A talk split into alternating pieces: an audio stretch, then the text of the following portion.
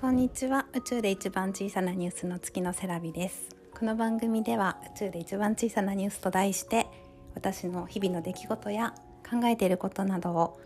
日記を綴るようにお話ししています。お時間が許す方はどうぞお付き合いください、えー、今ですねあ今というか、えー、今日は、えー、さっきこうちゃんに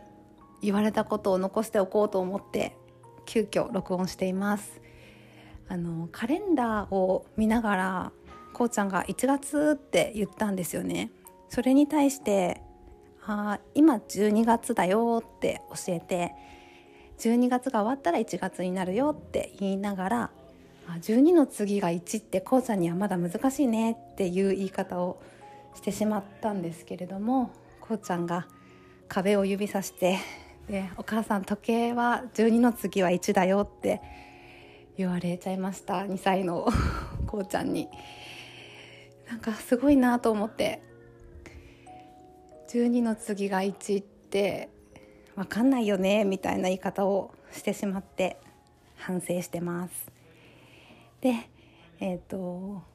う少しでクリスマスなのであのうちではカレンダーを子どもたちと一緒に作ってクリスマスまでの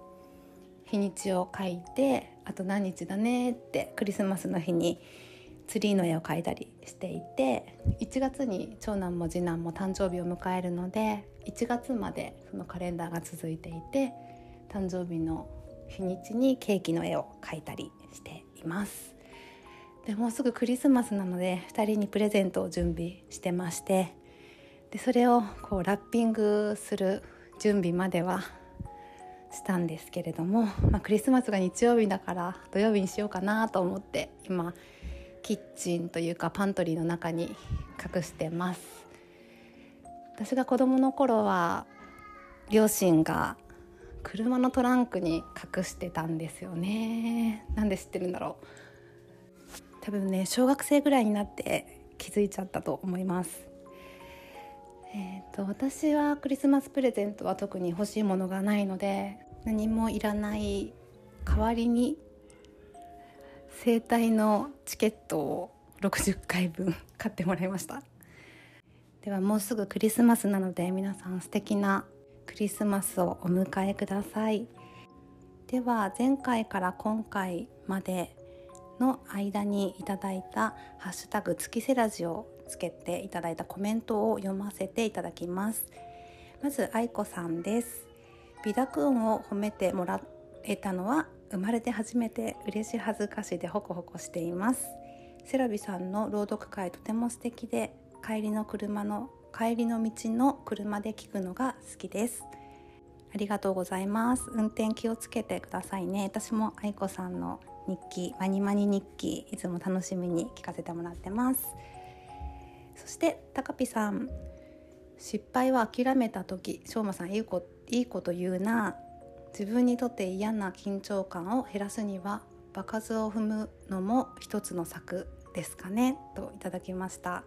はいこれはナレーターへの壁微濁音と緊張編という回で夫のしょうまさんをゲストにお迎えしてというか一緒に車の中で移動しながら撮った回に感想をいただきました。高飛さんいつもありがとうございます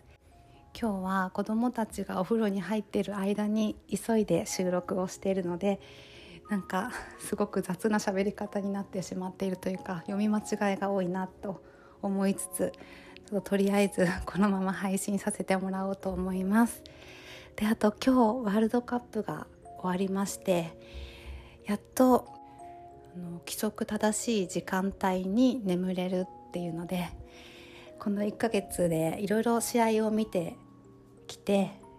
生活リズムが狂ってしまってですね見るつもりがない試合時間になぜか目が覚めて見てしまったりとかあの睡眠時間も狂ってしまったりあとお肌の調子も